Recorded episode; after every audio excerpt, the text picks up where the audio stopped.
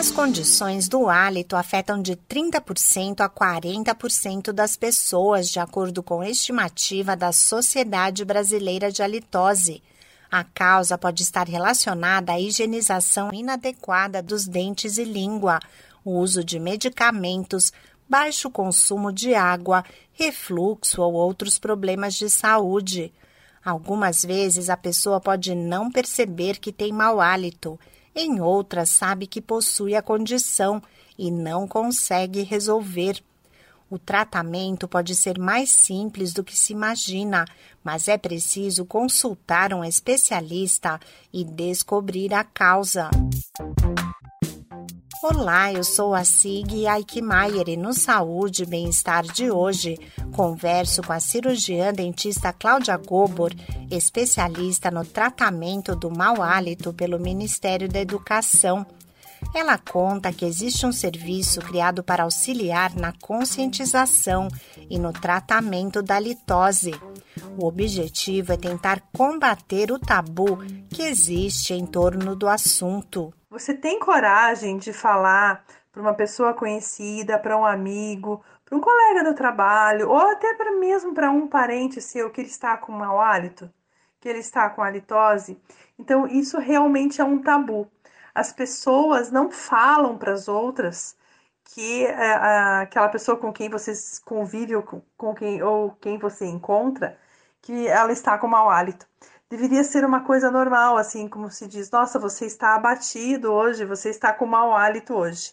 Mas não é isso que acontece.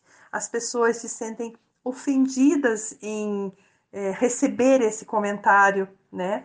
A cirurgiã dentista Cláudia Gobor explica como funciona o SOS Mau Hálito. Na Associação Brasileira de Halitose, é, a pessoa pode acessar o site e colocar lá, nós temos o serviço SOS Mau Hálito.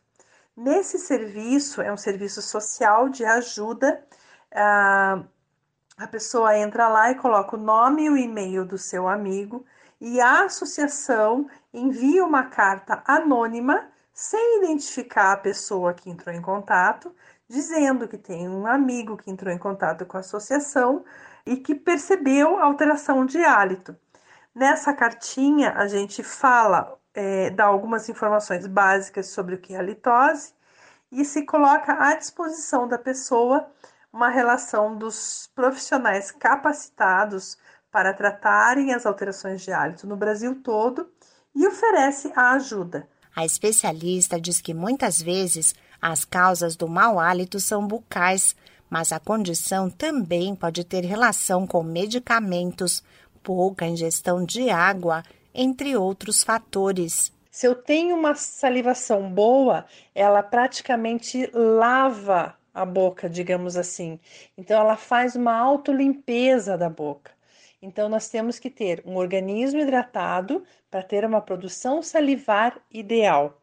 Então, para ter essa produção salivar ideal, eu tenho que beber uma quantidade ideal de água diária.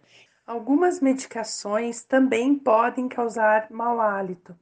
Por exemplo, antidepressivos, ansiolíticos, antihipertensivos, todas essas medicações, elas influenciam na produção de saliva, e se eu tenho uma produção de saliva prejudicada, eu posso ter uma maior descamação e, consequentemente, eu tenho uma quantidade de células descamadas maiores na boca, e isso é as bactérias bucais se alimentam disso.